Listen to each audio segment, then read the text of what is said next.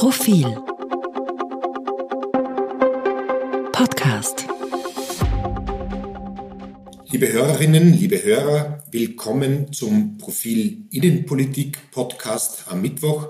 Mein Name ist Gernot Bauer und ich führe dieses Gespräch heute mit meiner Kollegin Edith Meinhardt. Hallo Edith.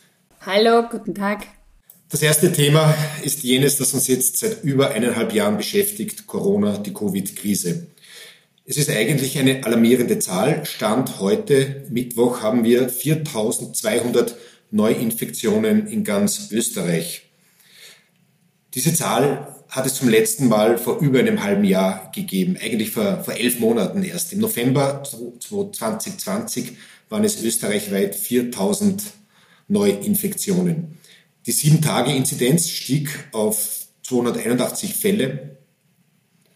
250 waren es am 26. Oktober.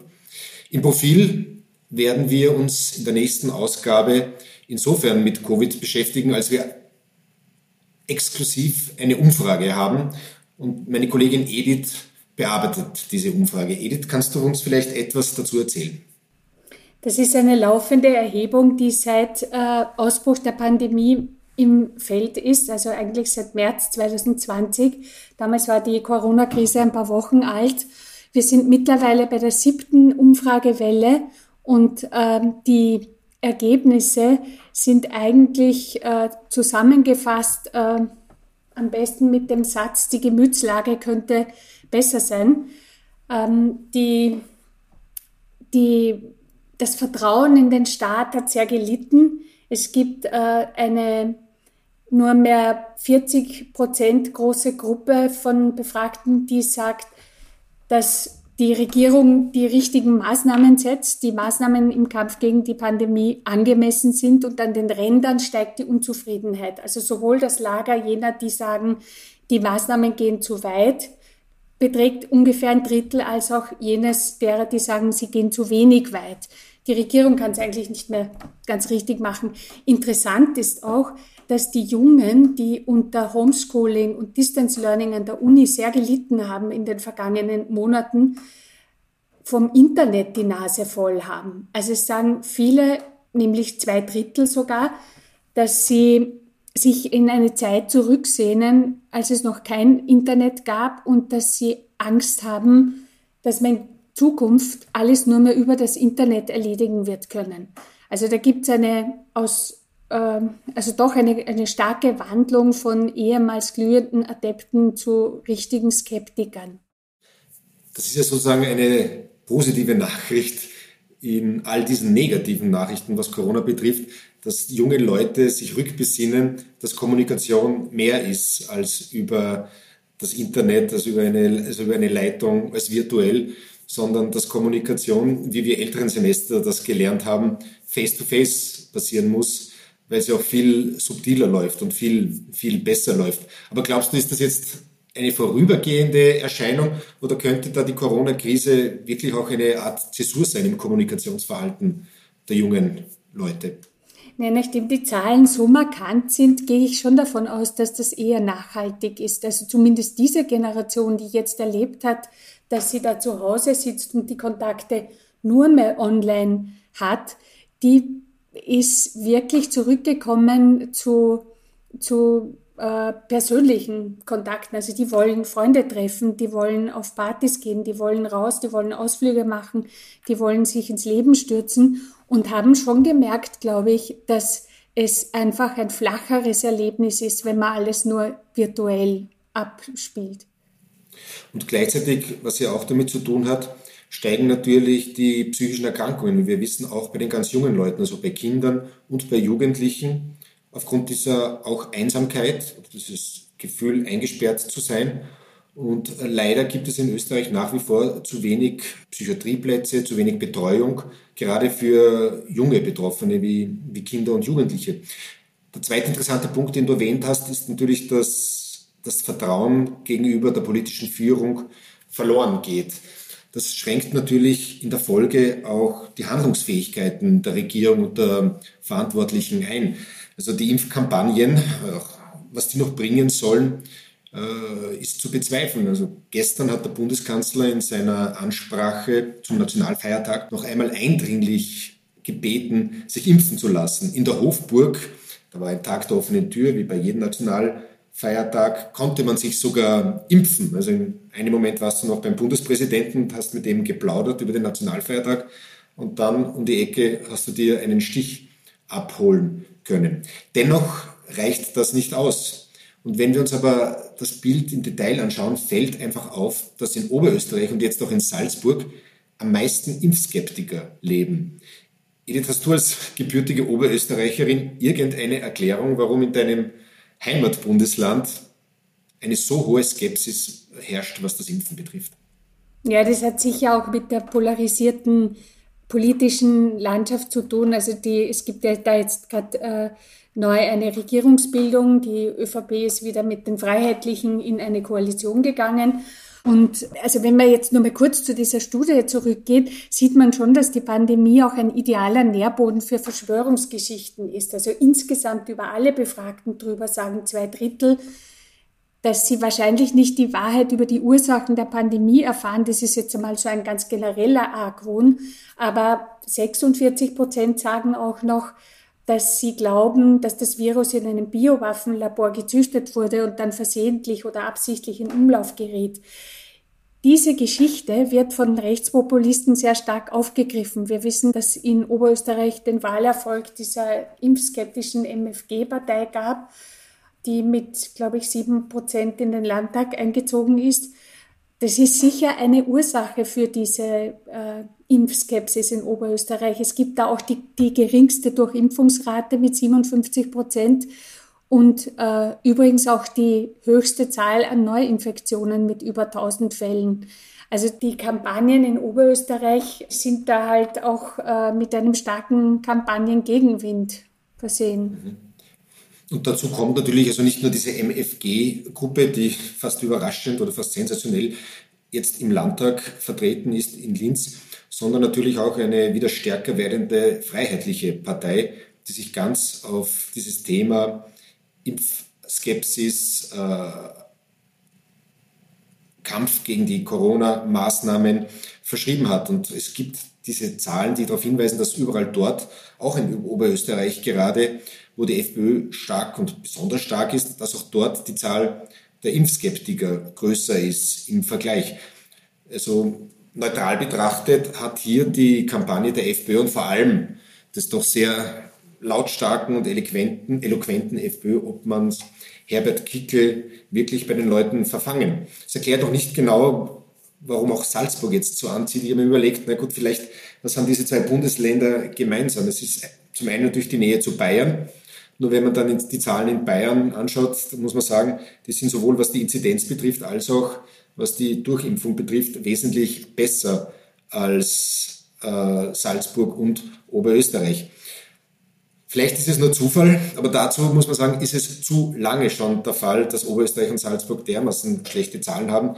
Also ich glaube, da werden in der Folge Wissenschaftler, und zwar nicht nur Virologen, sondern auch Soziologen, Anthropologen einiges zu erforschen haben. Wer weiß, ob man da je eine Antwort findet. Wir haben gesprochen über das mangelnde Vertrauen in die Bundesregierung. Der Bundespräsident hat das auch angesprochen gestern. Zum einen hat er gewarnt in seiner Rede zum Nationalfeiertag und in seiner Stellungnahme bei der Angelobung von Bundesheerrekruten am Heldenplatz. Er hat gewarnt vor einer Spaltung des Landes. Er hat das sehr deutlich angesprochen, dass diese Spaltung quer durch Familien geht, durch Freunde geht. Spaltung in dem Sinne, dass zwischen Impfbefürwortern und Impfverweigerern, zwischen jene, die sich noch an die Corona-Maßnahmen der Regierung halten wollen und jene, denen es einfach zu viel wird. Zu dieser Spaltung in den Familien wird bald noch die Spaltung am Arbeitsplatz dazu kommen. Ab in zwei Wochen wird dann gültig diese 3G-Regelung am Arbeitsplatz. Und auch da steckt natürlich einiges Konfliktpotenzial drinnen, wenn Kollegen sich nicht impfen lassen wollen und andere Kollegen da sehr skeptisch sein werden und sagen, na Moment, uns reichen diese PCR-Tests auch nicht. Und was natürlich auch eine Frage ist, wie sehr können Arbeitgeber diese 3G-Regelung überhaupt kontrollieren? Hast du deine Vorstellung, Edith? Kannst du dir vorstellen, dass dann am Eingang bei uns zum Beispiel in der Redaktion, wir haben schon eine 3G-Regel, muss man sagen, dass dann irgendjemand steht und das kontrolliert, der Hausmeister oder der Betriebsrat? das, das wärst in dem Fall du. Ich kann mir das nicht vorstellen jetzt bildlich. Ja, die praktische Umsetzung ist jetzt fast die, eine, eine zweite Seite. Ich, weil du jetzt vorhin die Soziologen erwähnt hast, wir werden im äh, kommenden Profil ein Interview mit dem Soziologen Hartmut Rosa haben. Und den habe ich äh, auch ausführlich zu den Folgen der Pandemie befragt und unter anderem zu den, zu den Impfskeptikern. Und er hat gesagt, wir waren eigentlich vorher schon eine berührungslose Gesellschaft. Niemand darf unseren Körper anfassen. Wir kontrollieren unsere Körpergrenzen. Und plötzlich will der Staat uns etwas unter die Haut spritzen. Also er hat gesagt, ihn wundert eigentlich, dass es dass man so tut, als wäre das völlig unerhört, das als massiven Zugriff zu empfinden. Andererseits, wenn das Impfen quasi eine gemeinsame, kollektive Antwort auf eine Bedrohung von außen durch das Virus ist, dann ist eigentlich nicht zu verstehen, wie man dagegen sein kann. Aber offensichtlich reagieren wir in unserem Bewusstsein eben nicht gemeinsam auf eine Gefahr, sondern haben das Gefühl, der Staat spricht die da, schreiben den Leuten etwas vor. Und ich glaube, es wird viel von der Kommunikation abhängen. Also betrachtet man sich da jetzt als Teil einer gemeinsamen Antwort auf ein Virus, auch als Arbeitnehmerin? Ähm, oder hat man das Gefühl, es wird einem da was äh, oktroyiert, gegen das man sich eigentlich wehren möchte? Und wahrscheinlich wird es, um das jetzt runterzubrechen auf die betriebliche Ebene, da auch sehr davon abhängen, wie der Betriebsrat, die, äh, die Betriebsräte wie die Arbeitgeber kommunizieren mit ihren Belegschaften. Also in unserem Fall, ich kann mir jetzt nicht vorstellen, dass die Profilredaktion da äh, große Schwierigkeiten mit diesem Thema hat, aber sicher gibt es in, in manchen Betrieben sehr gespaltene Belegschaften, die man äh, da quasi gemeinsam einschwören müsste. Einen zweiten Punkt, den der Bundespräsident gestern am Nationalfeiertag angesprochen hat, ist das Prinzip, seinem Land zu dienen. Es ging äh, bekanntlich darum, äh, 100 Rekruten am Heldenplatz äh, anzugeloben, Rekruten des Bundesheeres. Da sprach der Bürgermeister, die Verteidigungsministerin, äh, aber sehr äh, bemerkenswert, und zwar wirklich die Rede des Bundespräsidenten. Er meinte nämlich, dienen heißt, äh, höhere Zwecke vor eigene Interessen zu stellen. Und er meinte, das gilt nicht nur für Grundwertdiener, für Rekruten, sondern auch für Politiker. Dann hat er sich explizit bei den jungen Soldaten, Soldatinnen waren diesmal keine dabei, bedankt, dass sie auch die hohe Politik immer wieder daran erinnern, was es heißt, dem Land zu dienen. Und Edith, ich glaube, es ist relativ leicht, wen er damit ermahnen wollte, oder was denkst du? Ich glaube, man kann das gefahrlos als recht eleganten Seitenhieb auf die Regierung auffassen. Und vor allem auf die ÖVP natürlich. Nicht? Auf die also ÖVP natürlich, genau. Nicht auf die Regierung, auf die ÖVP. Ähm, ja, also die, die... Sie hat es ein bisschen übersehen in den letzten Monaten oder überhaupt, was es heißt, dem Land zu dienen. Oder wie jetzt aus den Chats, aus den berüchtigten über die Profil sehr intensiv und als exklusiv auch äh, berichtet hat.